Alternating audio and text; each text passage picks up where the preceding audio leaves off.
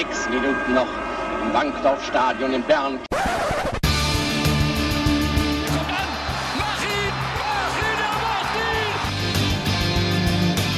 Pellegrino gegen Kahn.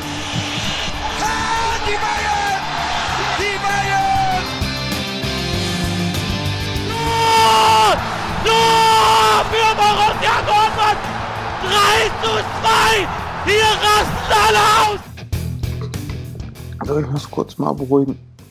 Ich habe immer noch Gänsehaut, ist ja Wahnsinn. Ja, beruhig dich mal. Mumantai, sage ich immer. Ja, Willkommen, Hörer da draußen. Ihr Hörer da draußen. Ich kann mir vorstellen, dass ihr euch alle ganz besonders auf diese Folge Pass ins Leere freut. Mit mir, Tobias Görtler, und mit Philipp Weigert. Guten Abend, Philipp. ja, ja, ja. Herzlich willkommen. Ja, heute nehmen wir wieder abends auf, nicht morgens. Heute nehmen wir wieder über Skype auf. Nicht. Ja, deswegen bin ich auch besser gelohnt. Ja, verstehe ich gut. Verstehe ich gut. Bin ich auch. Ja. Ähm, Bin abends immer müde und morgens werde ich morgens werde ich wach. Oh Gott, oh Gott, oh Gott. Nicht jetzt schon auf dem Niveau, bitte. wach. Ja. Gib uns zwei Minuten, bis wir abrutschen. Mein Gott. Ach so, ich Ja. dachte, du hast schon länger aufgenommen, deswegen. Ja, du längst, aber das wird ja alles, wird ja alles weggeschnitten. Ja, schön. Da wurden ja interner bequatscht. Ja, das stimmt. Muss ja auch mal sein. Muss auch mal sein, genau. Man muss ja Dinge klären, bevor wir haltlos hineinsteuern. Apropos haltlos hineinsteuern. Ähm, wie gesagt, viele von euch da draußen freuen sich ganz besonders auf diese passens leere Folge, denn wir haben ja letzte Woche bereits angekündigt, diese Woche wird was ganz Besonderes passieren. Und das wird's auch, weil das Spiel ist ein ganz besonderes. Allerdings das, was wir vorhatten, wird heute noch nicht passieren. Ich meine, wir heißen Pass ins Leere. Da sind leere Versprechungen ja wohl Teil des Namens, oder? Also, Ja, sehe ich genauso. da muss sich keiner wundern. Ja, aber, Aber nein. diese, aber man muss ja auch sagen, diese Sache, die wir da also planen, die ist einfach so groß, dass sie auch noch ein bisschen Zeit benötigt. Ne? Ja, sagen, sa sagen wir es so, genau. Ne? So eine Dinge benötigen einfach ein bisschen mehr Zeit und lasst euch überraschen. Genau, lasst euch überraschen. Ähm, aufgeschoben, ist nicht aufgehoben, es passiert. Aber ja, so ist das manchmal. Keine Sorge, das kommt noch und dann werdet ihr es auch mitbekommen. Ähm, aber wir sind ja sehr flexibel. Wir können umswitchen, haben wir letztes Mal ja auch schon relativ kurzfristig gemacht. Und wir haben uns diese Saison, äh, diese Saison, wir haben es wir haben es uns dieses Mal nicht nehmen lassen, in die zweite Bundesliga zu schauen. Und zwar mal wieder Mitte der 2000er Jahre und genau gesagt 2006, 2007. Für mich hat das einfach alles. Es ist eine Zeit gewesen, für mich persönlich auch, ähm, die verbinde ich mit sehr, sehr angenehmen Emotionen und das war ja das Jahr nach der Heim-WM in Deutschland. Also Deutschland war generell in so einem neuen Fußballfieber, glaube ich, ne? Und deswegen lohnt sich das natürlich, dass wir da heute mal ein bisschen genauer drüber reden, auch über die Zeit an sich. Philipp, wo standest du in deinem Leben so zu der Zeit 2006, 2007? Ich habe gerade mein äh, Abschlussjahr an der Realschule in Greifswald gemacht. Ne? Ich war, ich weiß gar nicht, wann hat das Spiel stattgefunden? Was für Im November. November. November. Ja gut, da war ja noch alles äh, locker flockig, ne?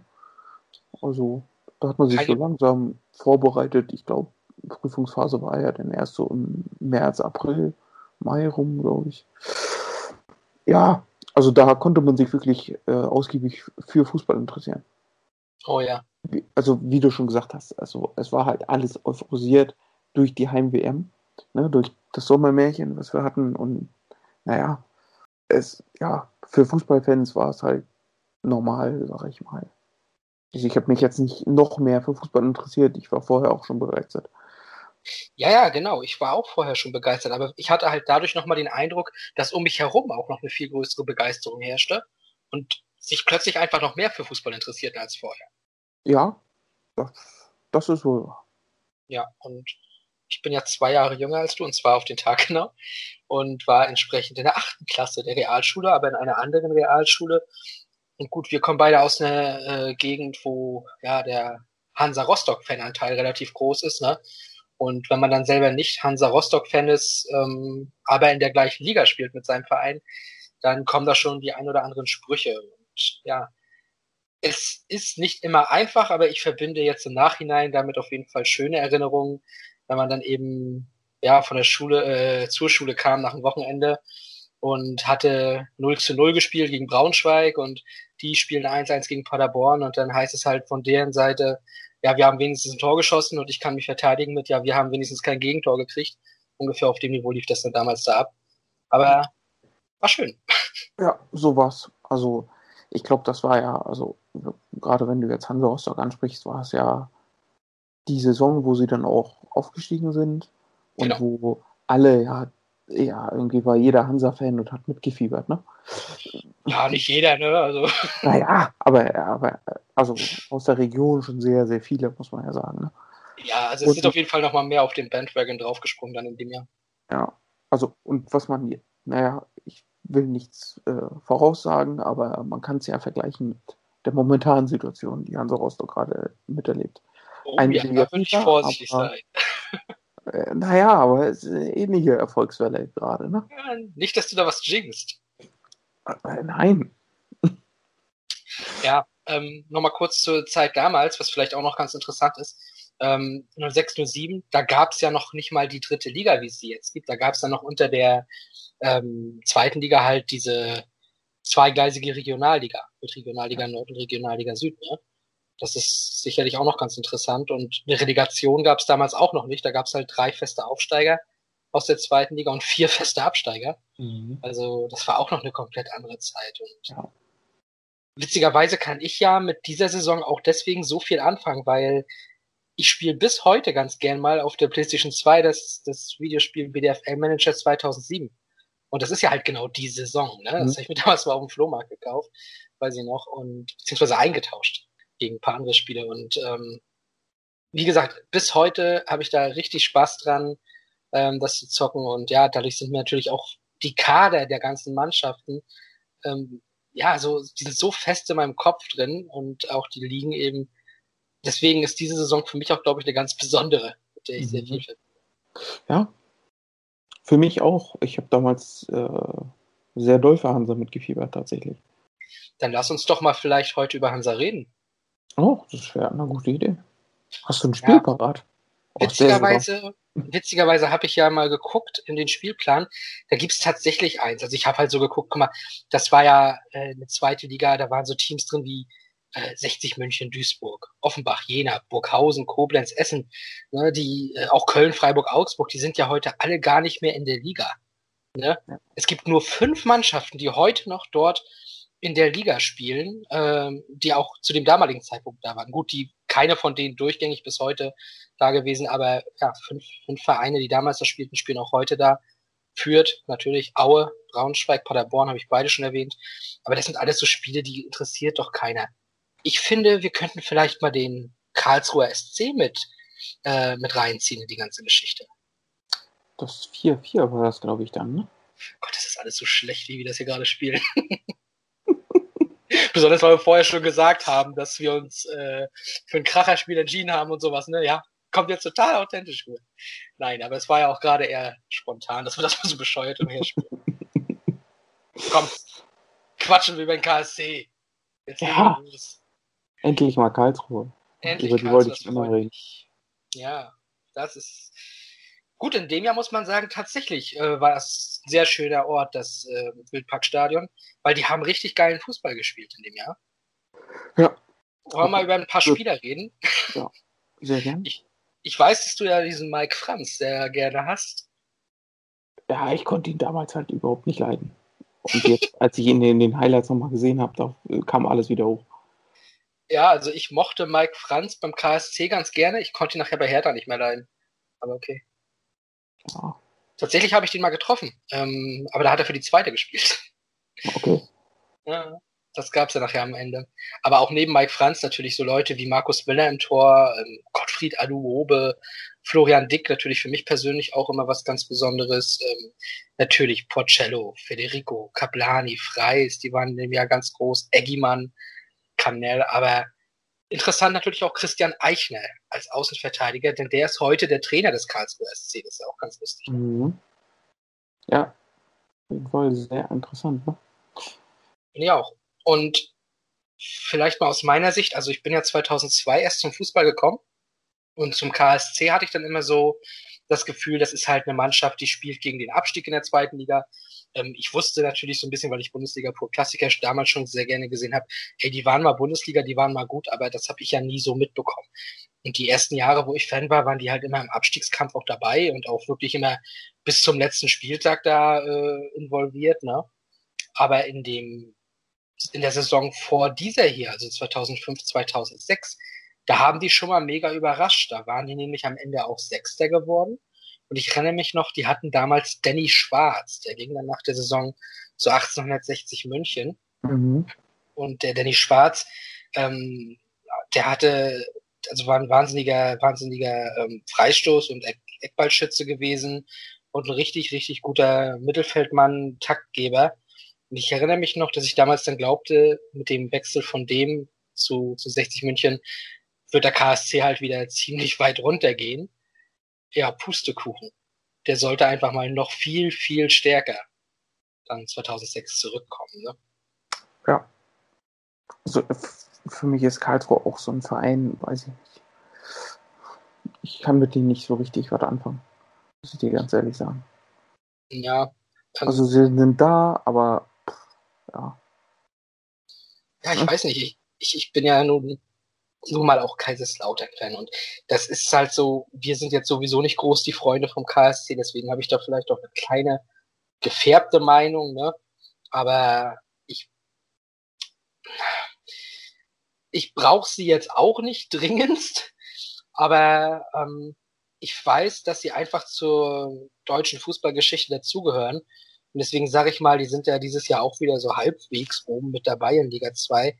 Und die würde ich dann zum Beispiel schon lieber wieder in der Bundesliga sehen als andere Vereine, die da oben mitspielen. Und da mhm. denke ich so, um jetzt auch einfach mal Namen zu droppen. Also ich brauche Kräuter führt weniger in der Bundesliga als den KSC. Ja. Ja. Naja, und in dem Jahr damals hatten sie mit Ede Becker auch noch einen sympathischen Trainer und waren ja auch, wie gesagt, fußballerisch durchaus geil und da, da hat es auch Spaß gemacht, den zuzusehen, finde ich. Ja. Ja. Also äh, eigentlich das Paradebeispiel für diese Saison ist ja vielleicht das Spiel gegen Hansa Rostock dann, ne? Ja, Was wir uns dann ja auch ausgesucht haben für, für diese Folge, ne? Genau. Und da ähm, können wir dann ja auch nochmal über Hansa reden. Da hast du ja, äh, wie du schon gesagt hast, ein bisschen mehr Bezug jetzt, weil du da durchaus mitgefiebert hast in dem Jahr, ne? Ja, also ich, ja, ich weiß gar nicht, wo ich anfangen soll. Tatsächlich habe ich zu vielen Spielern irgendwie einen Bezug, weil Hansa hat man damals noch größer gesehen als, als heute, finde ich. Also sie waren ja auch größer. Sie sind ja, ja dann mal in die Bundesliga aufgestiegen in dem Jahr und äh, ja. Meinst aber auch, sie waren generell in dieser Region präsenter, ne? In dieser Region waren sie ja deutlich, deutlich präsenter als heute, ne? Ja. Also sie sind jetzt auch noch das Nonplusultra hier in der Region, aber äh, noch einen anderen Stellenwert hatten sie, ne?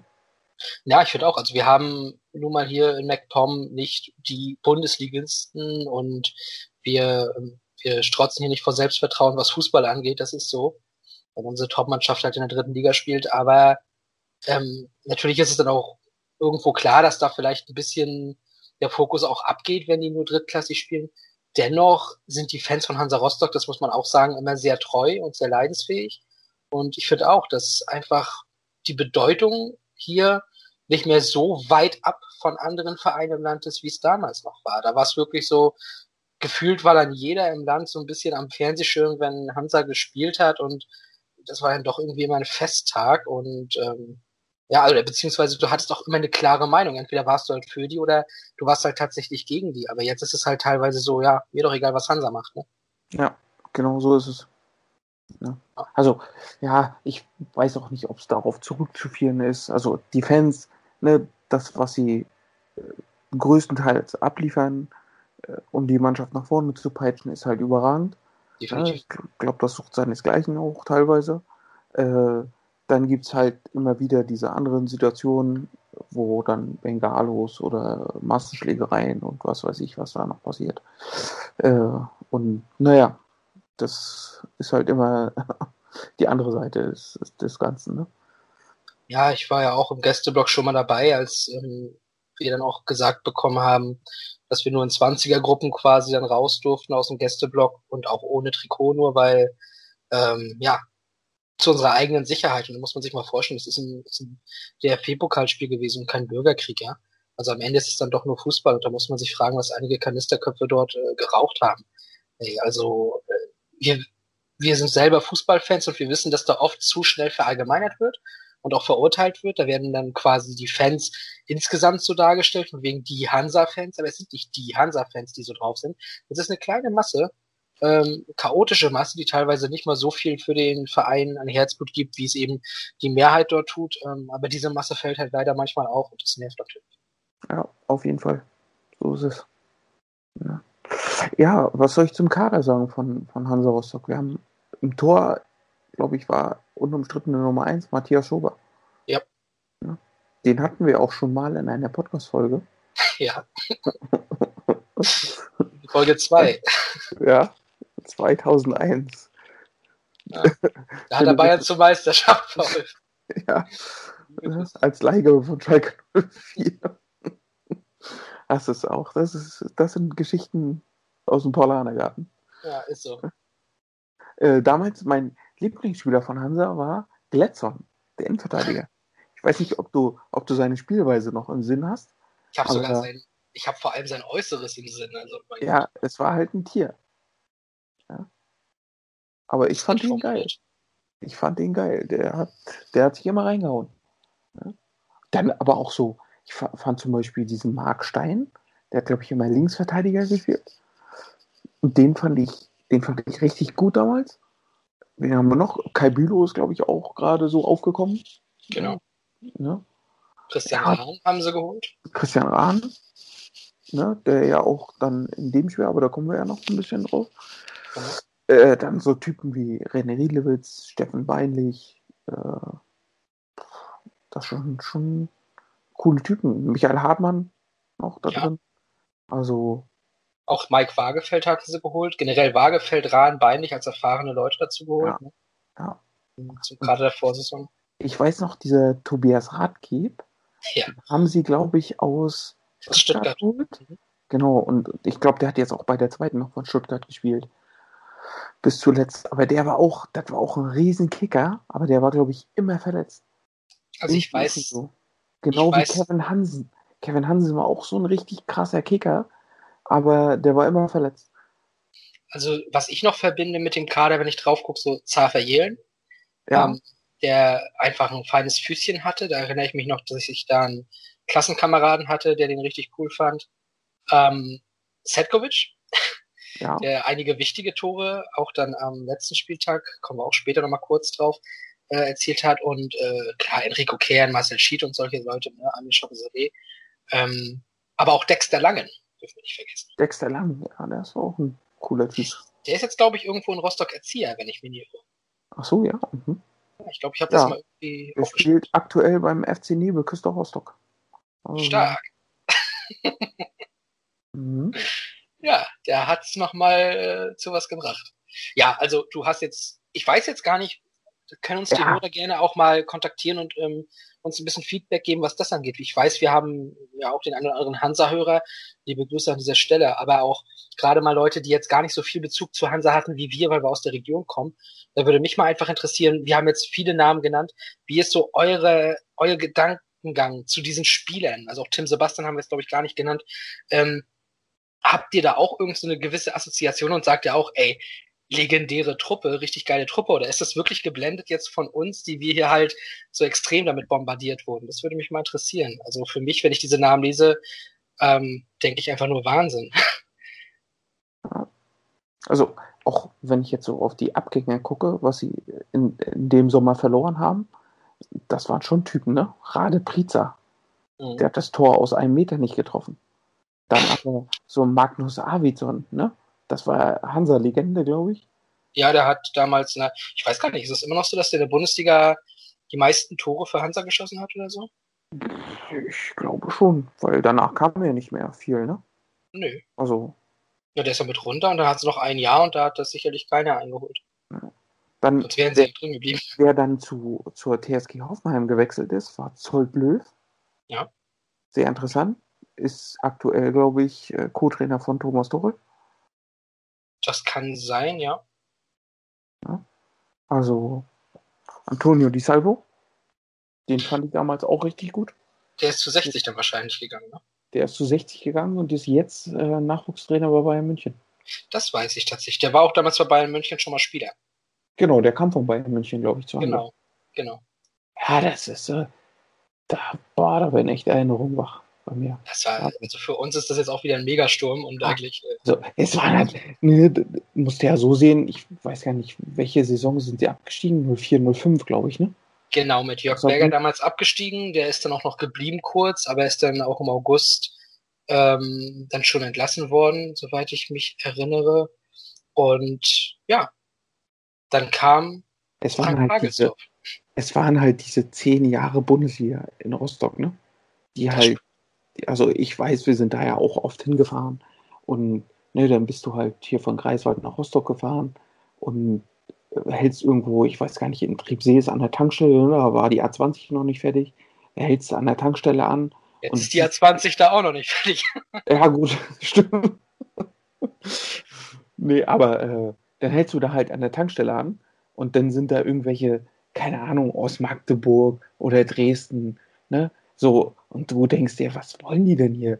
Ne? Und ich war ein kleiner Junge, ich frag die denn ja, weißt du? Da gehst du ja hin und sagst, ey, was, macht ihr denn hier? Ja, wir wollen zum Hansa Rostock spielen. Hä?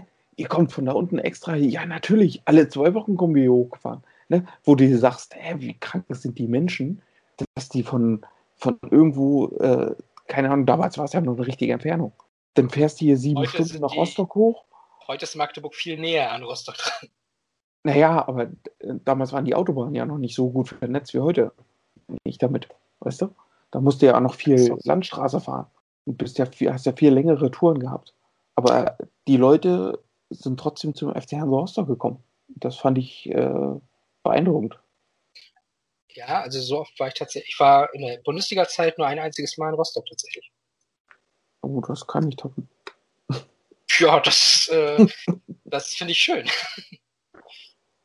Mein Papa war sogar damals zum Eröffnungsspiel des neuen Stadions gegen Bayer Leverkusen. Ja, ich war nur mal 2003 da. War aber nicht so schön. Aus Sicht des ersten FC Kaiserslautern. Yep. Das war die Martin-Max-Saison. Und das, Ah, das hatte kein gutes Ende für uns. Äh, oh, ja. Martin Max, ja, das war auch. Dann war der so überragend, dann hätte, ich, ja, was war 2004, hätte eigentlich mit zur EM fahren müssen. Aber ich weiß gar nicht, wer war Nationaltrainer? Rudi Völler noch? Die Förder noch, ja. Ja, und der wollte ihn nicht mitnehmen. Und dann hat er Ja. aufgehört. 2002 hat er ihn ja auch nicht mitgenommen. Da war er ja Torschützenkönig mit Amorose zusammen. Also, der Name Max ist im deutschen Nationalkader nicht so gern gesehen. Frag mal den Philipp Max. Ah, ja, das stimmt. Schöne Grüße. Naja, kommen wir mal äh, zum Spiel. Langsam, ne? Mhm. Sonst überziehen wir hier nur wieder unnötig. Ähm, wir sind also am 13. Spieltag und am Wild, im Wildparkstadion zu Karlsruhe äh, Flutlicht am Montagabend ist es angerichtet. Erster gegen Zweiter. Beide haben 28 Punkte an diesem Montag und da alle anderen Spiele schon gespielt haben, wissen wir, sie haben vier Punkte Vorsprung vom Drittplatzierten, dem ersten FC Kaiserslautern. Und ja, die Torjägerliste äh, sieht zu diesem Zeitpunkt halt so aus, dass äh, der Karlsruher Federico mit acht Toren vorne steht nach zwölf Spielen. Kaplani und Kern von Hansa und eben vom KSC auch mit sieben Toren dahinter. Also mehr geht nicht. Nee. Ja, das waren ja die dominierenden Mannschaften. Auch zu dem Zeitpunkt. Und dann ja bis zum Saisonende auch. Ne?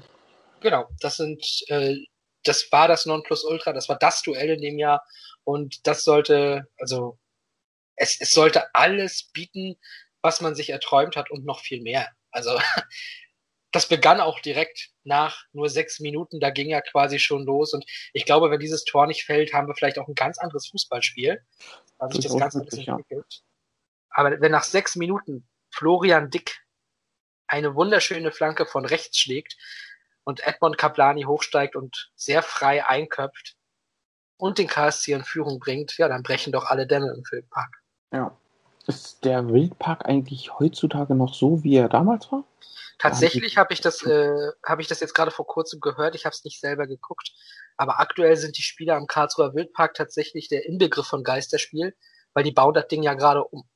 Und da ist, Ah, okay. da, dadurch, dass aktuell nur auch sowieso keine Zuschauer da wären, aber auch gefühlt keine Tribünen mehr, ähm, ist das wirklich. Also es fehlen nur noch wohl die Heuballen, die da durchwehen, aber ich habe es jetzt nicht gesehen. Okay. Ja, also der KSC nach sechs Minuten per Kopf in Führung gegangen und nur zehn Minuten später kommt da eine Szene und ich würde sagen, ähm, wenn das Spiel nicht den Verlauf genommen hätte, den es genommen hat, wäre das Spiel alleine für diese Szene und diesen legendären Kommentar von Uwe Morave schon in die Geschichte eingegangen. Und deswegen würde ich sagen, bevor wir drüber reden, lassen wir Uwe Morave mal reden. Ja, sehr gerne. Federico raus auf Florian Dick. Flanke kommt sehr gut. Das ist das frühe Tor. 1 zu KSC Edmund Kaplani.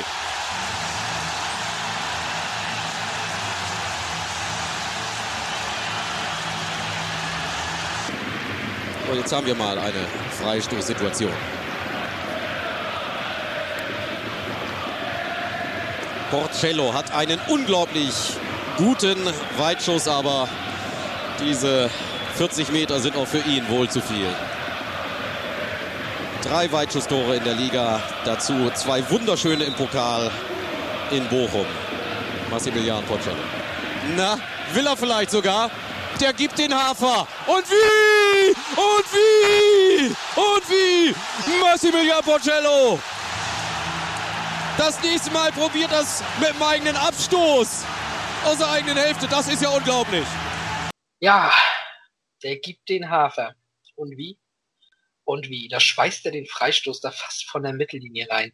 Also sorry, es ist, bis heute holt man diesen Kommentar noch raus. Ich habe den auch sonst nie mehr irgendwo anders so gehört wie, wie an diesem Abend. Ja. ja, was soll ich sagen? Also, darf eigentlich nicht fallen, das Tor. Ich, ja, da frage ich mich immer, was macht der Keeper da? Ist genauso wie dieser Freistoß mal von ähm, Chalanoglu. Gegen Weidenfeller. Ne? Sofort sagst, gewusst, was du ne? meinst. äh, äh, das ist so, ne? der ist fast von der Mittellinie, aber was macht der Keeper? Der sieht den, der, der kommt eine Milliarde Jahre auf sein Tor zu und der hält den Ball nicht. Also, ne? Ich erinnere mich ich aber, ja, ich erinnere mich aber an bei dem Porcello-Tor. Das hatte damals eine Perspektive von halt hinterm Schützen, ne? Und der Ball flog halt lange irgendwie straight geradeaus und plötzlich nahm der noch mal eine Wendung nach links und da wurde immer länger und länger. Also Schober hat erst relativ spät reagieren können und dann kam der da einfach nicht mehr ran. Der hat ja auch ein Tempo drauf. Ja, also ja. klar muss, also wenn der Ball so lange in der Luft ist, muss ein Torwart den normalerweise halt auch fischen. Aber das war eine ganz, ganz kuriose ähm, Flugkurve. Ich sag mal, Jahrstein hätte ihn auch nicht gehalten. Obwohl, also da muss ich Jaschan wirklich in Schutz nehmen. Äh, auch in der Hintertorperspektive siehst du halt, wie der Ball flattert. Ne? Where, where, where. So, auf Ja. jeden Fall 2-0 für den KSC. starkes Ding von, von Brand. Scheiße, ist das ein starkes Ding. Der schießt der Scheiße, den muss Jahrstein halten. so, auf jeden Fall. Äh, ja, 2-0 KSC. Ähm, nach einer Viertelstunde in diesem Topspiel. Und das war dann schon natürlich ein Nackenschlag für Hansa Rostock. Und das sollte halt noch nicht der letzte bleiben, weil es ging direkt weiter. Karlsruhe hat ein unfassbares Offensivfeuerwerk abgebrannt. Hansa wusste gar nicht, wo vorne und hinten ist. Und klar, Hansa hat es auch versucht, hatte auch eine gute Chance durch äh, Enrico Kern, glaube ich. Und dennoch, nach 28 Minuten kann Schober einen Schuss von Freis nicht ordentlich klären, lenkt ihn nur ein bisschen zur Seite und da steht Bradley Cannell völlig frei und macht da 3 zu 0. Ja. Nach 28 Minuten. Bradley Cannell, das war auch so, ein, so eine Legende. Ne? Sollte später ja auch nochmal zu Hansa gehen. Ne? Aber Ja. es, ja, aber es ist halt so, ich glaube damals hauptsächlich Zweitliga, aber du kanntest halt Bradley Cannell, mit dem hast du irgendwie immer die zweite Liga verbunden, fand ich. Ja, du hattest ihn, glaube ich, bevor er da war, bei Gladbach in der Bundesliga, aber da war halt nicht so ne, der, der Stammspieler. Na, ich, ich bin immer so mit der zweiten Liga verbunden. Warum auch immer, weiß ich nicht. Naja, ähm, Das Ding ist halt, dass dann 34. Minute die nächste dicke Chance für den KSC kam und Schober mal sowas von überragend den Kopfball aus dem Winkel kratzt. Das hätte es 4-0 sein können nach 35 Minuten. Also der KSC hat in der Phase einfach Katz und Maus mit Hansa Rostock gespielt. Und wenn man, wie gesagt, sich da auf der Zunge zergehen lässt, alter Hansa war Zweiter und hat das eben mitdominiert diese Saison. Und da werden die so auseinandergenommen von Karlsruhe. Also, du hast ja gedacht, Karlsruhe kann Rückrunde schon in der Bundesliga mitmachen. Auf jeden Fall. Also gerade offensiv, was sie da geleistet haben, ja, das war, also vielleicht lag es auch an der Defensive von Hansa, die einfach äh, ja, überfordert war ein bisschen. Ich glaube, er hat zur Halbzeit dann auch Tim Sebastian ausgewechselt. Ja, Clem Matzen kam dann rein für ihn, genau. Genau, ne? Also, ja. Kickernote 5 hat er damals gekriegt, ne? Sebastian oder Matzen? Sebastian. Deswegen, also das war wohl, ich würde ihn jetzt bei keinem Gegentor unbedingt ausmachen, aber wahrscheinlich in anderen äh, Spielsituationen war wohl sehr überfordert und deswegen kamen die immer wieder zu einfach zu großen Torchancen, ne? Ja. Ich lobe Karlsruhe jetzt hier so ein bisschen über den grünen Klee, muss man natürlich sagen, aber muss ich auch machen, weil ich muss ja jetzt was rechtfertigen. Ja. So muss ich rechtfertigen, dass ich in der Pause dann auch gesagt habe, so, morgen ist Schule, dann gehe ich mal ins Bett. ähm, und habe dann die zweite Halbzeit nicht geguckt. Ich glaube, ich war damals noch sehr, sehr lange wach. Weil, ja, ich bin nach solchen Spielen, das hatte ich zum Beispiel auch nach dem Champions League Viertelfinale von Dortmund gegen Malaga. Also, ich bin dann einfach so geflasht und kann nicht schlafen. Ja, aber ich bin ja zur Halbzeit schon ins Bett, von daher. Ja, das, ja gut. Aber du hast ja dann das nicht mehr gesehen. Genau. Ne? Für dich war das, Das Spiel ja ja abgehakt. Es wäre ja wahrscheinlich Ding. genauso Champions League Finale Liverpool gegen Milan. Wirst du wahrscheinlich, da war ich ja im Bett. ja, also, ja. Im Fußball ist immer alles möglich. Das musst du dir mal merken. Als Lauter, die niemals aufgeben, kann ich das zwar so unterschreiben, aber wenn Lauter nicht spielt, dann ist für mich die Sache eigentlich immer gegessen. Da kann ja gar kein Wunder passieren. Ach so, na gut. Ja. Ähm, an diesem Abend sollte das aber passieren und in der 54. Minute ähm, hatte Hansa Rostock dann tatsächlich auch eine Chance durch Enrico Kern und das war ja damals in der Saison auch der beste Torschütze von Hansa. Aber wie er den da fast verstolpert, das war ja, das war ja lächerlich. Kriegt den Ball im Strafraum und kriegt er den Ball nicht verarbeitet, so wirklich zentral vom Tor. Irgendwann kommt er dann dazu, endlich mal zu schießen. Und da steht halt, ich glaube, zwei Verteidiger stehen im Weg. Ähm, da konnte ja kaum noch was passieren. Aber zu seinem Glück hat Christian Eichner, meine ich, den Ball abgefälscht in Richtung Chapeau-Sadeh, Ja. der aus irgendeinem Grund von Anfang an mitgespielt hat. Und der hat dann abgeschlossen und für das 1 zu 3 gesorgt. Ne? Ja, wichtiger Anschlusstreffer für die dann, ne? Hast du Gedanken zu Chapeau-Sadeh eigentlich? Ich fand ihn damals immer cool. Jetzt ist er, glaube ich, irgendwo Scout und hat keine Ahnung, aber Ah, du hast da eine Geschichte, ne? ja, er sagte mal zu zwei Zweitliga-Kickern, die er mal beobachtet hat, weiß ich aus erster Quelle, dass die nie was taugen werden. Übrigens sogar über Sages Adamian hat er, glaube ich, gesagt, er wird es nicht, also dritte Liga wird er nicht schaffen. Ja, Aber man kann auch mal falsch liegen. Ne? dreimal. Ja. Ja, liebe, liebe Grüße an Chapeau Sadeh. Ähm, wir, wir glauben an dich, auch wenn du den Ball hier wirklich zum 1-3 nicht gut getroffen hast. Aber gut, Tor ist Tor. Ähm, und zehn Minuten später, also in der 63. Minute war das dann, haben die Karlsruher dann aber nochmal geantwortet und äh, Federico wurde alle Freiheit gegeben. Er hat dann den Ball super zu Freis durchgesteckt, der dann im Strafraum alleine stand und ja, zum 4 zu 1 einnetzte. Und damit war die Messe eigentlich gelesen schon wieder, ne? Ja, es war, was war 64. Minute? Fürs 4-1. Ah ja, gut. Ne? Da Ja, ich passiert mein, ja gerade- eigentlich, passiert ja nichts mehr. Gerade diese Karlsruher, ne? Und Ja. was ich ganz interessant finde, ist ja, Federico war ja, wie gesagt, der beste Torschütze vor dem Spiel der ganzen Liga. Der hat nicht ein Tor an diesem Abend erzielt. Gut. Also vielleicht war das sogar der Plan Genau. von Hansa Rostock. dass sie gesagt haben, okay, Federico, das ist der Mann, der schießt da die Tore. Ja, Tim Sebastian, du passt auf den auf. Hat vielleicht ganz gut geklappt, aber dafür hat er alle anderen laufen lassen, äh, die dann die Tore machen. Ne? Ja, und die letzten drei Tore, die wir angesprochen haben, hören wir uns auch nochmal von Uwe Morabe an. Oh, ganz elegant, Schober und das ist das 3-0. Kanel staubt ab. Federico Freis Kanel. Porcello. Und Schober nach dem Kopfstoß von Giovanni Federico. Ja, Frank Bagelsdorf. Glaubt er noch an die Wende? Soll die Mannschaft überhaupt so richtig was investieren? Am Freitag geht schon weiter für die Rostocker. Ja, wenn der Anschluss fällt, dann geht hier vielleicht noch was. Enrico Kehren. Und das ist das Tor.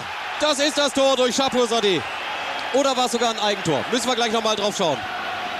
Eine kuriose Szene. Das war ja schon geklärt. Ich denke fast, dass es Eichner war und nicht Chapeau Sade. Also der Karlsruher. Enrico Kern. Da klärt erstmal Mike Franz und jetzt schauen wir mal. Nee, nee, nee, nee. Es ist der Chapeau Sade. So, erneut Federico mit dem Pass und erst dürfte es gewesen sein. 4-1 Sebastian Freis. Das ist für mich ehrlich gesagt ein Rätsel, was die Rostocker da spielen, wie man den Federico auf der zentralen Position, der spielt jetzt ja in der zweiten Hälfte im Zehner Feld, also der trägt die sieben, aber als klassischer Spielmacher. Und er kann immer wieder, wie auch hier, ungestört den Ball annehmen, schauen und er kann die Pässe doch spielen. Über Abseits brauchen wir nicht diskutieren, das war es zwei, drei Meter weit nicht. Und auch Sebastian Freis trifft. Ja, 4-1. Also, wie gesagt, Messer eigentlich gelesen, Tobi im Bett. Glücklich, dass er sich die zweite Halbzeit nicht noch angeguckt hat. Aber dann, dann passierte, ja, gut, eine Viertelstunde passierte dann tatsächlich nicht so viel. Dann gab es aber eine Ecke für Hansa Rostock und im Grunde waren die eigentlich geschlagen, aber diese Standardsituation, da kann ja immer mal wieder was durchrutschen, ne? In dem Fall hat Zafer die reingehauen und Karlsruhe hat ihn eigentlich rausgeklärt. Und da war dann Chapeau Sade. Ja, den haut er auch einfach nur blind drauf. Ich glaube sogar mit dem schwachen Fuß. Und ja, weiß ich nicht. Da kommt kein Verteidiger hin, da kommt keiner von Hansa irgendwie dazwischen. Und der Keeper, ich glaube, der kommt sogar relativ zentral, aber der Keeper, weiß ich nicht, der lässt ihn trotzdem rein. Ich, also die Keeper haben da an dem Tag nicht den Sahnetag gehabt, muss ich sagen. Nee, und ich, ich, ganz ehrlich, ich glaube, wenn du diesen, diesen Ball hundertmal schießt, dann ist immer irgendwo irgendjemand dazwischen. Weil der, der war nicht hoch. Der war auf Kniehöhe. Flog der Ball einfach durch alle durch. Das, das klappt in einem von 100 Fällen, würde ich sagen. Ja, auf, definitiv. Plötzlich 2 zu 4. So, und nun sind es halt noch zwölf Minuten. Da hat Hansa dann gedacht, naja gut, komm, wenn man jetzt noch ein schnelles nachlegt, vielleicht geht dann hier doch noch was. Deswegen haben sie ein bisschen mehr Pressing gespielt, sind früher, früher draufgegangen und nur drei Minuten später ähm, erobern sie sich den Ball und Enrico Kern hat dann das Auge für Christian Rahn. Und dass der eine linke Kleber hat, weiß man ja. Der war auch mal Nationalspieler. Also, solche Tore hat er des Öfteren geschossen. Ne? Ja, sauber, also richtig schön sauber mit der mit dem Vollspann getroffen und ab in Winkel damit. Ja. Das, das war halt tatsächlich schön. Richtig ins lange Eck, aber da, also die Netze halt hinten ne, so gespannt halt und der ist ja wirklich genau ins Eck hinten rein. Ja. ja. Das war richtig cool. Ja, und dann auch so, na, der Schuss, also das war einfach so saubere Technik und der Ball fliegt auch wie, also da könntest du die Linie nachmalen, so wie der geflogen ist. Ja, ja genau. Also genau war ein schönes Ding. Definitiv. Und ja, dann steht es nur noch 3 zu 4. So, und nur geht natürlich alles. Also jetzt ein Tor und wir haben noch neun Minuten. Da sagt sich Hansa, jetzt gehen wir nochmal richtig drauf. Ne? Und der KSC ähm, denkt dann natürlich plötzlich auch mal nach. Oh, geben wir hier gerade den richtigen Vorsprung ab? Und ja, tatsächlich waren dann noch drei Minuten zu spielen und wieder war Christian Rahn auf der linken Seite am Ball. Spielt den Ball dann relativ flach rein in den Strafraum und dort lauert der eingewechselte Georgia Setkovic. Den haben wir vorhin schon mal angesprochen. Und ich glaube, er hat den Ball sowas von überhaupt gar nicht getroffen. Nee. nee. Also, wenn, wenn du jetzt so die Tore von Hansa guckst, äh, das sind drei Tore, wo sie, ich glaube, Mehl hatten. Ja. Dass, dass die überhaupt ins Tor gegangen sind. Aber gut, fragt im Endeffekt keiner mehr nach. Die äh, 2500 mitgereisten Hansa-Fans, die haben äh, Karlsruhe wahrscheinlich danach auseinandergenommen. Ja, so wie Karlsruhe, Hansa Rostock in der ersten Halbzeit. Ähm, kurze Frage noch, also ich habe das mir ein paar Mal angeguckt. Ist Mike Franz entscheidend dran an diesem letzten Ding, dass der den dann noch reinfälscht? Schwer zu sagen, ob der noch. Ist, ist der dran? Berührt er den? Ich habe ein paar Mal geguckt, man kann es nicht gut erkennen. Ja, ne? Ich, ich meine ja. Schwer zu sagen. ja. Also Auf jeden er Fall. trifft ihn halt auch, weiß ich nicht, mit seinem Knöchel, so am, Sprunggelenk so ein bisschen. Genau.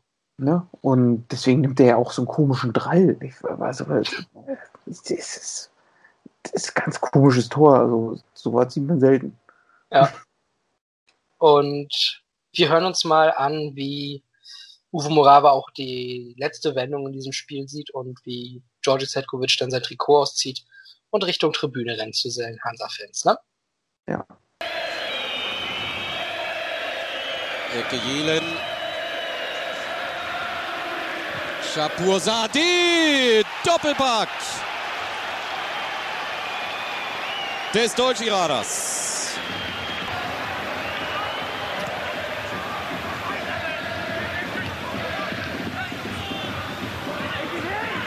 Jelen.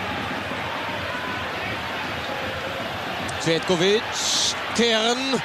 Enrico Kern. Das war ein guter Pass. Das ist das 4-3. Christian Rahm. Was ist das für ein verrücktes Fußballspiel? Rostock wieder dran. Und seine Mannschaft hat so viel Kondition. Was hat der im Sommer mit denen gearbeitet? Achtes Tor in der Schlussviertelstunde in dieser Saison. Zwei hier in Karlsruhe. Die waren doch schon tot. Die krabbeln aus der Kiste. Dieses Spiel, es hat alles gehalten, was wir uns erhofft hatten. Im Stillen vielleicht auch erwartet. Die stehen völlig zurecht auf Position 1 und 2. Aber wer steht denn nach diesem Spiel dort? Rostock mit dem Ausgleich. Cetkovic, der jo Joker sticht. 4 zu 4. Nach 1 zu 4 aus Gästesicht.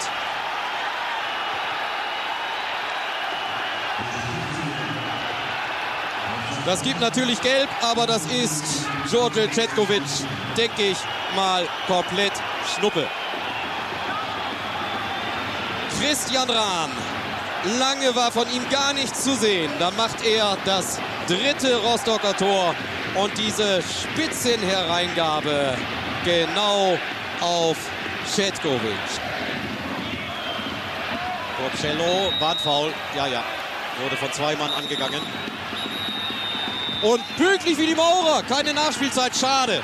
Das Einzige, was ich Thorsten Kienhöfer übel nehme, der hätte ihr doch noch vier, fünf Minuten spielen lassen können. Das war so ein fantastisches Fußballspiel.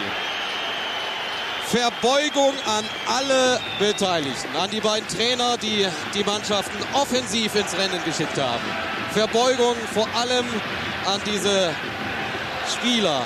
70, 75 Minuten lang der KSC mit einem Offensivfeuerwerk, aber sie haben vielleicht etwas überzogen. Ja, du spielst 4 zu 4. Es fallen davon fünf Tore in Hälfte 2 und Kienhöfer pfeift nach 90 Minuten ab. Und er hat sich gedacht, äh, jetzt ist aber auch mal Schluss, ne? Ja, Muss noch mehr auf den Spielberichtsbogen eintragen. Ich, ich, ja, noch mehr ist gut, weil auch in den gelben Karten stand es übrigens 4 zu 4. ja. Und ja, Mike Franz hatte auch eine davon. ja, natürlich. Der hat doch immerhin gelangt. Ja, das gehört zum guten Ton bei ihm, ne? muss man auch sagen. Ja, also ich verstehe jetzt nicht, wie man da nur, also gar keine Nachspielzeit geben kann. Normalerweise musste tatsächlich da zumindest ein bisschen geben, aber gut, vielleicht war es wirklich so, dass er gesagt hat, kommt, das war ein geiles Spiel, bevor ihr das jetzt noch irgendwie verbockt. Und wir noch unverdienterweise einen Sieger haben, gehen wir vom Platz, fahren nach Hause und machen Feierabend. Ja. Ja, und dann gucken wir mal. Äh, beide Teams, hast du ja schon gesagt, sollten auch den Rest der Saison dominieren und sollten eben auch da vorne bleiben. Also der KSC zum Beispiel war in der kompletten Saison nie schlechter als Platz zwei. Und nur an sechs Spieltagen waren sie Zweiter. Ansonsten waren sie immer Erster. Also wenn das keine Top-Saison ist, weiß ich auch nicht. Das ist, das ist richtig stark. Das Genau. ist richtig stark. Das ist einfach so. Und die, die, die, die Kogge, Hansa Rostock, war halt, äh, also sechsmal war, wie gesagt, der KSC Zweiter. Und bei vier dieser Spieltage, als sie Zweiter waren, war halt dann Hansa Erster. Ne? Also die beiden haben quasi 32 Spieltage, haben die sich Platz eins geteilt. Ja. So, Gut, Die gehen dann ja auch beide zurecht hoch, ne? Absolut. Wobei man sagen muss, ähm, also der KSC stand dann ja nach 31 Spieltagen auch fest, endgültig als Aufsteiger, ne? Hat da 1-0 gegen äh, Unterhaching gewonnen und ähm, durch Kaplani, glaube ich. Und ja, war dann zum ersten Mal nach 1998 wieder in der Bundesliga. Wo sie übrigens auch richtig gut gespielt haben im ersten Jahr. Ne? Also sie waren da nach neun Spieltagen Zweiter und sind erst am 22. Spieltag mal runter von den Europapokalplätzen. Am Ende waren sie im gesicherten Mittelfeld, aber war schon überraschend stark, wie die da aufgetreten sind ähm, Ja. nach dem Aufstieg. Hansa hingegen musste bis zum letzten Spieltag zittern, ob sie überhaupt aufsteigen. Genau. Am letzten Spieltag war ich sogar am Stadion. Gegen Haching. Gegen Haching. Ja. Haching selbst ähm, ist dadurch abgestiegen. Gemeinsam mit Essen, Braunschweig und Burghausen. Und da habe ich ja auch schon Zetkovic angesprochen. Das war doch das, ne? Wo der quasi äh, von der Grundlinie aus das Tor gegen Herwagen schießt zum 2 zu 0, ne? Mhm. Das vergesse ich da auch nicht. Am Ende war es ein 3-1. Ähm, Erlösung war 85. Minute Christian Rahn. Ja. Damit war der Aufstieg dann Dann sicher. war, dann war komplett Ende. Also da weiß ich auch noch ganz dunkel, da waren. Das weiß ich tatsächlich noch.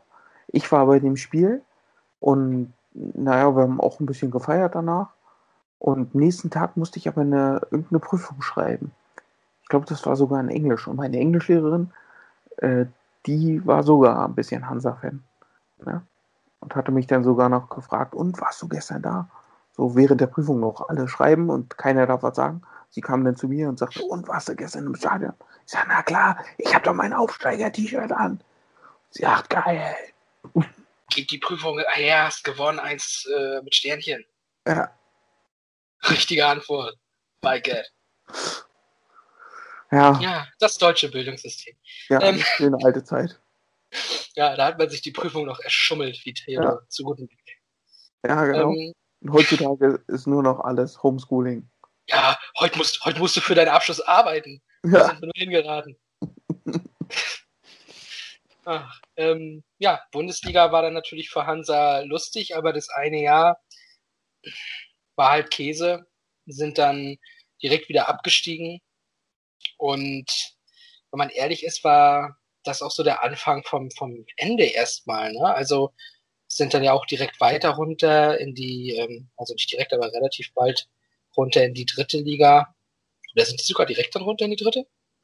nee, ich glaube, die haben noch ein Jahr dann, also zwei Jahre in der zweiten Liga gespielt, ne? Ja, doch, genau. Zwei Jahre haben sie gespielt. Sind dann runter und dann direkt wieder hoch in die zweite, aber dann wieder direkt runter und Ja. seitdem hängen sie in der dritten Liga. Ja. Aber, du hast es schon angedeutet vorhin, vielleicht, Ganz vielleicht. vielleicht kommen sie wieder. Ja, also momentan äh, wirken die auf mich sehr stabil. Und siehst ja, jetzt unter der Woche haben sie auch, ach nee, am Montag, am Montag haben sie, glaube ich, bei Türkgücü gewonnen. 3-0. Äh, genau. Und es war die zweithöchste, der das zweithöchste Saisonsieg, habe ich gelesen. Und sie haben sich aber selber sehr kritisiert für diese Leistung da am Montag, habe ich gelesen. Also es scheint mir so, als wenn die, als wenn die auch selber keine Höhenflüge haben. Das Ding ist, genau das ist ja das Problem. Also du hattest in den letzten Jahren häufiger mal die Situation, dass du gedacht hast, okay, die sind dieses Jahr echt gut dabei oben. Vielleicht geht's ja endlich mal wieder hoch. Und dann haben die es regelmäßig verbockt irgendwann. Ja. Immer wenn du es wirklich gedacht hast, okay, jetzt Jetzt sind sie dabei, dann haben sie wieder irgendwelche dummen Niederlagen geholt und haben es verbockt. Und dieses Jahr war es ja auch so, dass du gedacht hast, okay, jetzt kommt langsam der Punkt, da verkacken sie es. Dann kam das 0 zu 1 gegen Lübeck und ich dachte, ja, jetzt fängt es an, der Niedergang. Dann weiß ich nicht mehr, was danach für ein Spiel kam. Und dann haben sie ja richtig gut weitergemacht. Örding äh, mit Elfmeter und sowas. Und dann jetzt Türkgücü und so. Ne? Also ich glaube langsam auch dran. Ja, also ich äh, erwische mich jetzt auch selber, dass ich immer wieder gucke, was haben die gemacht. Ne? Auch mal kurz mal reingucken, äh, wie spielen die gerade und Du, ich krieg das Ja. mit. Ich krieg von dir dann Nachrichten. Hansa, es ist unglaublich, dass ich dann auch nachgucke, wieso haben wir heute gespielt? Oh, tatsächlich. Mhm. Also auch ich werde von dir damit reingezogen in diesen Wahn. Ja, das ich weiß ich nicht. Also es wäre natürlich, also ne, so aus unserer Situation gesprochen, hier die Region, es wäre halt schön, mal wieder Zweitliga äh, einfach hier zu haben, ne? Logisch. Also siehst ja auch wieder ein bisschen Aufmerksamkeit hierher und Hansa Rostock wird es finanziell wahrscheinlich auch gut tun. Jetzt mal ohne Scheiß, wie geil wäre das, einfach mal wieder in dieser Region ein Spiel von Schalke 04 zu sehen. Ja, das stimmt, das habe ich, hatte ich jetzt gar nicht so auf dem Schirm. Ja, Ja. das, äh, das wäre schon cool. Ja. Ja. Der letzte große ähm, Vater von wichtigen Aufstiegen bei Hansa Rostock war ja dann eben wirklich der damalige Trainer. Ne? Der hat ja Hansa Rostock damals in die Bundesliga das erste Mal geführt und hat sie dann auch das zweite Mal wieder in die Bundesliga geführt. Ähm, und über den, glaube ich, könnte man eigentlich auch noch mal ein bisschen genauer sprechen, oder? Du meinst Frank Pagelsdorf? Das ist richtig. Und bevor wir über Frank Pagelsdorf reden, hören wir mal, was ein Fußballkommentator, der aktuell ja, seinen Job verloren hat, wegen Aussagen, die ich jetzt nicht weiter bewerte, ähm, wie der über Frank Pagelsdorf denkt. Und danach verspreche ich Ihnen unsere super Frank Bagelsdorf Jubelkamera. Er guckt nämlich vor dem Elver mit seiner roten Nase in die andere Richtung, abgewandt vom Schützen und dann explodiert er. Blick zum Schützen, ein Ausbruch von Freude, Ekstase, von Wahnsinn. Pagelsdorf im Rausch. Ich muss es loswerden. Ich liebe diesen Pagelsdorf. Ich liebe ihn so, wie er ist, den Pagel. Ja, was man vielleicht zu diesem Kommentar erklären muss, weil jetzt so klingt er erstmal, okay, ja, ist wahrscheinlich ziemlich abgegangen, ne? Nee, eben nicht. Er saß einfach nur auf der Tribüne, guckte in die eine Richtung, dann fällt das Tor, er guckt in die andere Richtung, er blinzelt nicht mal, er zieht eine Schnute und keine Emotion. Keine Emotion. Und der Herr Dahlmann liebt einfach diesen völlig emotionslosen Klotz Frank Pagelsdorf, der sich überhaupt nichts anmerken lässt. Ich finde das großartig. Ja. Ja, er war für seine Emotionen war oder seine Nicht-Emotionen war bekannt. Er war der Carlo Ancelotti in Deutschland sozusagen. Ja, ja. Nur ohne Augenbraue. Ich kann mich auch noch erinnern, Frank Pagelsdorf hat damals auch, also das steht, glaube ich, damals mal in der Bild-Zeitung, da hat er auf einer Pressekonferenz vor dem Spiel gesagt, das Wichtigste bei meiner Mannschaft, oder was ich immer fordere, ist, dass sie regelmäßig zum Zahnarzt gehen. Was? Mhm. Und da dachte ich mir, ja, warum denn zum Zahnarzt? Und das, das hat er dann auch nochmal ein bisschen deutlicher gemacht. Äh, und zwar, wenn du regelmäßig Za- zum Zahnarzt gehst, äh, hast du weniger Verletzungen. Weil die Zähne haben so oder haben so viele Na Nervenstränge, die in jeden Knochen deines Körpers gehen.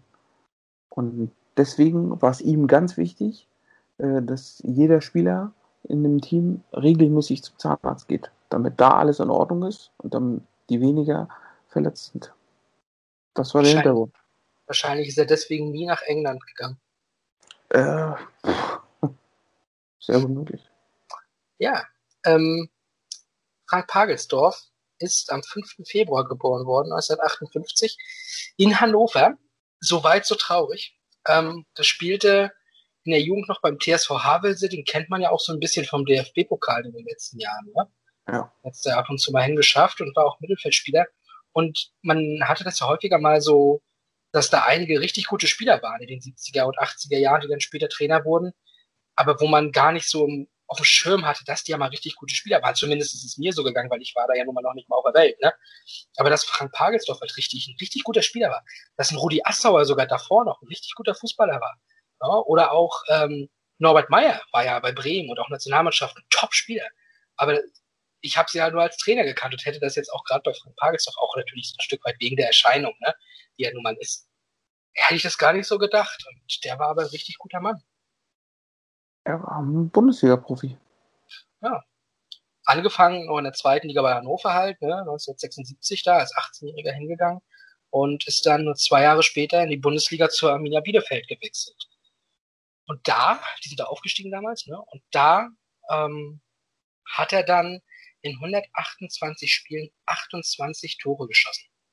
Das klingt jetzt gar nicht mal so viel. Aber für Bielefeld war es das halt, ne, weil es war ja Bielefeld.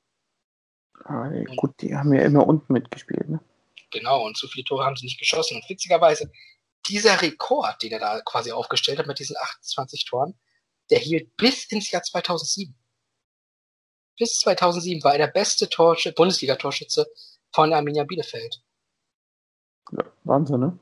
Ja. Also dann, hätte ich ihn jetzt auch, also aufgrund seines Äußeres, äh, hätte ich ihm das auch nicht zugetraut, aber ja. beachtlich. Und witzigerweise, witzigerweise eingestellt wurde der Rekord dann von Arthur Wichniarek. Gut, das haben jetzt wahrscheinlich einige schon geahnt, dass das dann derjenige sein wird. Ne? Ähm, eingestellt wurde der Rekord am 15. Dezember 2007, Philipp. Wie hm. alt wurdest du an diesem Tag? 17. Ich wurde 15 an diesem Tag. Oh, Wir schön. hatten Geburtstag gefeiert, als der Rekord von Pagelsdorf eingestellt wurde. Was sagst du dazu? Tja, was soll ich dazu sagen? Dazu fällt mir echt nichts ein. das ist auch für mich zu viel. Ähm, der hat auch einige starke Trainer gehabt, so Rehagel, Feldkamp, Köppel. Ich glaube, da nimmt man auch eine ganze Menge mit in seine spätere ähm, Trainerkarriere dann, ne? Was, wenn man, wenn man solche Fußballlehrer mal hatte. Ja, durchaus. Also das hörst du ja immer wieder von Spielern, die dann ins Trainerbusiness eingestiegen sind, dass sie immer von ihren Trainern, die sie hatten, gelernt haben. Ne? Ja, und 1984 äh, dann der Wechsel zu deinem Club. Borussia Dortmund. Borussia Dortmund, genau. Mit der Zeit ähm, verbindet man Frank Pagelsdorf, abgesehen davon, dass er auch da ne, durchaus nicht unwichtig war als Libero damals, glaube ich noch. Ähm, mit ihm verbindet man 1988 dort nach dem Sieg im Pokalderby bei Schalke eine sogenannte Cola-Dosen-Affäre. Ja, das habe ich auch gelesen. Hast du dich dazu weitergehend informiert? Nein. Wie schön, dass ich hier bin. Ich konnte es ja nicht sein lassen und habe mal ein bisschen recherchiert und ich habe die Spiegelausgabe von 1988 im Dezember gefunden. äh, vom 18. Dezember 1988. Hm. Und äh, dort wurde das mal ein bisschen genauer erklärt. Ähm, es ist ja selber jetzt am 10. Dezember, glaube ich, gewesen, das Spiel auf Schalke. Und Bildreporter Jürgen Meyer, ja, der mhm. hat dort dann gestanden und hat dann von Pagelsdorf von hinten als in Anführungsstrichen Dank für die guten Kritiken des letzten halben Jahres eine Dose Cola über den Kopf geschüttet bekommen. Der Journalist reagierte dann mit zwei Schlägen, was Pagelsdorf eine Kieferprellung und eine leichte Gehirnerschütterung beibrachte. Oh. Ja. Meyer kommentierte dies mit, meine Hand hat nicht mal wehgetan. Alter. Was war damals los? Ey, das, äh, stell dir das mal vor, sowas passiert heute. Stell, stell dir vor, Alfred Draxler knallt dir einfach eine. Oder er, Alfred Draxler schlägt Thomas Müller. Ich will es einfach sehen. Naja, Pagelsdorf ähm, hat dann daraufhin auch gesagt, letztlich wollte er ähm, ein bisschen wachrütteln, weil er stand da seiner Meinung nach für alle Fußballer so ein bisschen ein, weil zu der Zeit damals die Kritiken der Journalisten sehr hart waren, auch teilweise zu hart gegenüber der Spieler und die hatten halt keine große Möglichkeit, sich zu wehren. Mhm. Weißt? Und mhm. ähm, ich kann mir vorstellen, dass in der heutigen Zeit die Kritiken mindestens ähnlich hart sind. Ja. Aber dieser Jürgen Meyer, habe ich gelesen, ähm, bei dem war tatsächlich so, dass da wohl viele Beleidigungen auch in der Kritik mit, mit drin standen, immer gegenüber der Spieler. Und ja, offensichtlich ist da einfach mal irgendwo äh, das Fass übergelaufen bei Pagelsdorf, der ja dann auch nach dem Schlag von Meyer ähm, zumindest einen Teilerfolg sozusagen erzielte, weil der dann erstmal Hausverbot bekam, der Journalist, ne, beim BVB und immerhin das. ja, gut. Ah ja, vielleicht, also vielleicht haben sich die Spieler damals ja auch schon ein bisschen zusammengetan und Pagelsdorf hat sich dann gedacht, okay, jetzt setze ich wirklich mal ein Zeichen. Dafür ist er also tatsächlich bekannt, ne? dass er durchaus mal draufhaut. Aber hier in dem Moment wurde dann halt bei ihm draufgehauen. Ja, ja. schon was. Also heute unvorstellbar, also so eine Situation. Absolut. Und ähm, nach der Saison 88, 89 hatte dann Pagelsdorf ähm, nochmal den Wechsel zu Hannover 96 ähm, gemacht und hat da dann aber nicht viel gespielt, hatte dann einen Bandscheibenvorfall und musste tatsächlich schon seine Karriere beenden. Nach 14 Profijahren. Recht früh. Ja, aber er hat dann ja das Beste daraus gemacht, ne? Ja, also das Optimum. Und dann hat er auch gesagt, gut, komm, was bringt's, ne? Dann mache ich Trainer. und dann äh, ist er halt erstmal zu den Hannover 96 Amateuren gegangen für ein Jahr, ist dann von da direkt zur Union Berlin, die damals in der Regionalliga spielten, für ein paar Jahre und dann zu Hansa Rostock. Und das haben wir schon mal angesprochen. Ne? Mit denen ist er halt aufgestiegen und hat quasi unserer, unserem Bundesland seinen einzigen und ähm, ja, seinen einzigen und ersten Bundesligisten geschenkt. Danke, Pagelsdorf. Ja, auf jeden Fall. Zur Legende also, oder so richtig bekannt wurde er dann aber erst beim Hamburger SV. Genau, da ist er dann nämlich 1997 hingewechselt. Genau. Kleiner Fun Fact dazu. Weißt du, welcher, welchen Spieler er entdeckt hat und bis nach Hamburg zu jeder Station mitgeschleppt hat? Hm. Mir fällt einer ein. Wahrscheinlich Sergei Barbaras. Ganz recht. Den hat er bei Hannover über den Amateuren entdeckt hat den dann nach einem Jahr, glaube ich, oder so zu Union Berlin geholt, hat dann bei Hansa Rostock nach ein oder zwei Jahren auch Barbares dahin geholt. Gut, dann ging Barbares zu Dortmund, Pagelsdorf zum HSV, aber das hatte bis 2000, glaube ich, gedauert und hat er da auch Barbares hingeschleppt. Also finde ich einfach cool. Ja, auf jeden Fall. Und äh, Barbares war auch wirklich ein guter Kicker. Ja, also das ist auf jeden Fall so. Der hat ja auch, ne, wir haben es mal angesprochen, die Torschützenkanone 2001 ja auch gewonnen, zusammen mit Ebbe Sand. Also top, top Stürmer gewesen auf jeden Fall. Ja. Also ähm, dafür hat er ein Händchen gehabt. Und er hat ja auch bei Hansa dann äh, gerade in der Aufstiegssaison, die wir, die wir gerade hatten quasi, äh, viele junge Spieler eingebaut, ne? Auch so ein Zavayel, ne? Campus ja. Zetkovic, das waren ja alles junge, junge Typen noch. Der äh, Mark Stein, also. Kai Bülow.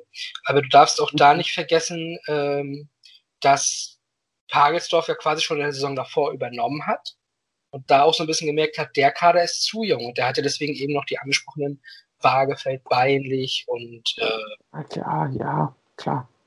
Er hat dann eben noch Erfahrung dazugeholt und Christian Aber Wagen. trotzdem äh, hat er auf die Jungs ja trotzdem gesetzt, weißt du? Ja, ja, klar, aber ich, ich meine, er hat nur auch einen guten Mix dann eben gefunden. Ne? Es war jetzt nicht nur eben die Nein, nee, nee, das funktioniert halt nicht, ne? Genau. Ähm, ja, du hast gerade schon gesagt, Legende und überragend war eben seine Zeit beim HSV. Lag natürlich unter anderem daran, dass er dort äh, ja, sportlich enorme Erfolge hat vorweisen können. Ne? Also ganz besonders natürlich der dritte Platz in der Saison 99-2000. Ja, also äh, ja, ich, ich weiß gar nicht, was er da noch Besonderes geschafft hat, ob das das Größte war, aber er war auch so Publikumsliebling, habe ich immer das Gefühl gehabt, ne? Ja, also ich bin da auch ganz bei Dahlmann. Ähm, natürlich ist es manchmal schwierig, wenn du als Trainer jetzt nicht so emotional bist. Das merkt man auch an gewissen Standorten. Wenn jetzt ein Lucien Favre nicht so emotional in Dortmund ist, ist er halt nicht so beliebt wie, äh, ja, beispielsweise jetzt Jürgen Klopp natürlich, ne? Oder auch ein Terzic, der ja auch emotionaler ist, was ja auch gemocht wird dort, ne? Ähm, auf der anderen Seite kannst du aber auch unemotional sein und trotzdem irgendwie, weiß nicht, der äh, sympathische Kerl einfach. Und das war Pagelsdorf. Pagelsdorf war nie irgendwie unnahbar er war halt einfach nur nicht so am Ausflippen und rumjubeln, ne? Aber er Ja. war trotzdem halt nahbar, ähm, offen, hat auch mal auf den Tisch gehauen und also er, er war einfach jemand, den man nicht nicht mögen konnte, fand ich. So ist es. Er war auch immer wieder, ich weiß, er war ja dann aus Rostock weg. Und irgendwann gab es, also, naja, gut, den Zeitpunkt, dass der HSV einen neuen Trainer suchte, gab es immer mal wieder. Er war aber auch immer mal wieder Thema in, in Hamburg, ne? Weil sich halt alle irgendwie an die äh, schöne Zeit mit ihm erinnert haben. Ne? Also ich, ich weiß, er war, er, er war oft, oft einfach mal, ne, vielleicht nicht die erste Wahl, aber er stand immer irgendwo auf der Liste. Ja. Und hatte dann über die Umwege Osnabrück und Al-Nasser den Weg zurückgefunden zu vielleicht seiner Liebe, kann man das sagen? Durchaus. Das haben wir ja schon angesprochen, hat quasi von Jörg Berger übernommen, ne? Und hat dann im zweiten Jahr eben in der angesprochenen Saison den Aufstieg mit, mit zu verantworten gehabt. Den Abstieg allerdings dann leider auch.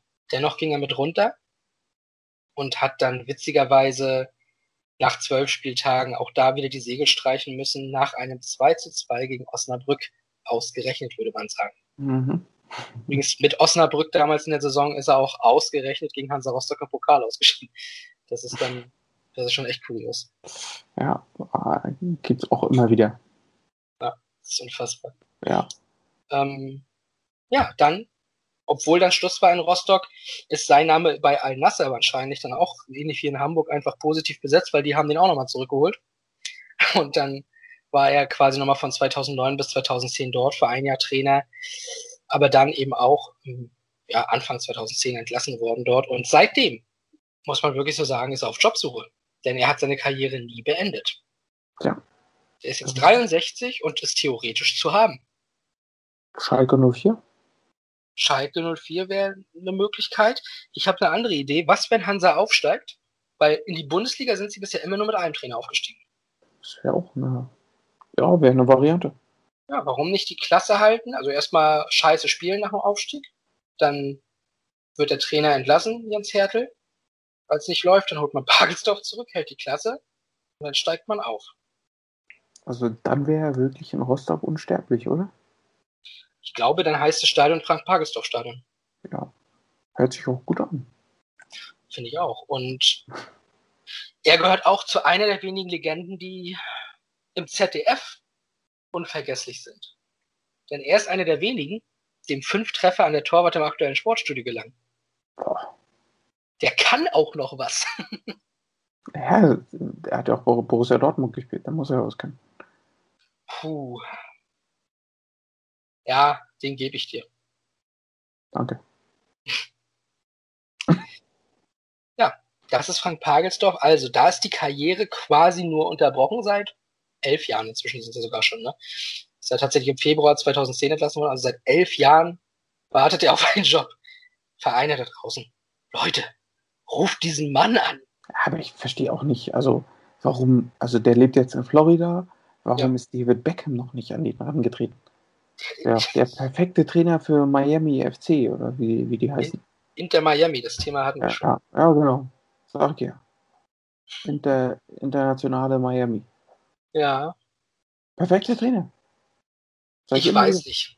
Ich weiß nicht. Ich bin mehr dafür, dass der zurück nach Deutschland kommt. Ich will den hier in Deutschland sehen. Ich Ja, will ihn beim, beim HSV oder bei Hansa oder bei Schalke sehen. das wäre schon, also es wäre schon sehr interessant. Und ich sag mal so, pff, 63 ist ja, ist ja noch in Ordnung.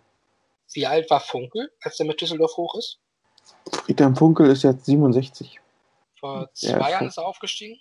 Ja, Nee, war- vor drei Jahren ist er. Vor drei Jahren ist er aufgestiegen. Ja, Da okay, war er ein ja. Jahr älter, Ja, naja, gut, dann ist doch alles in Ordnung. würde ich sagen. Wir haben den nächsten Job für Frank Pagelsdorf im Kopf und sind mal wieder am Ende der Episode angelangt. Herr. Ja. Es ging wieder sehr, sehr schnell, muss ich sagen. Das stimmt, das stimmt. Heute haben wir uns aber auch diszipliniert, ne? Ja, immer. Ja, ja, das muss ich mir dann in meinem Nachgang anhören. Oh, schon wieder so lang. Guck doch auf die Zeit, Gürtler. Ja, ja. Hab ich Ja. gemacht. Ja, es ist in Ordnung. Ja, ja. Könnt ihr nämlich auch mal da draußen erfahren, wie das hier abläuft hinter den Kulissen. Nee, ist ja richtig. Wir wollen da transparent sein. So ist es. Ja. Und wir wollen gesund bleiben, Philipp. Und deswegen würde ich sagen, ich bin an dieser Stelle raus. Hoffe, ihr da draußen bleibt auch gesund und wir hören uns in zwei Wochen wieder. Ja, von meiner Seite aus war's das. Die Schlussworte gehören dir, Philipp. Bis dann. Und da, da habe ich aber eine Ehre. Ja, Leute, schreibt uns gerne Instagram, Twitter, Nachrichten, falls ihr Fragen habt, Anregungen. Äh, wir freuen uns immer über Feedback. Ich bin dann auch raus. Bis zum nächsten Mal in zwei Wochen. Macht's gut.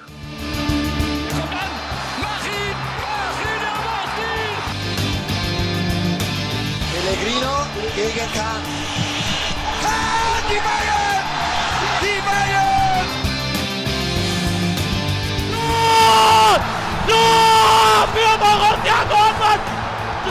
Zu 2! Hier rasten alle aus!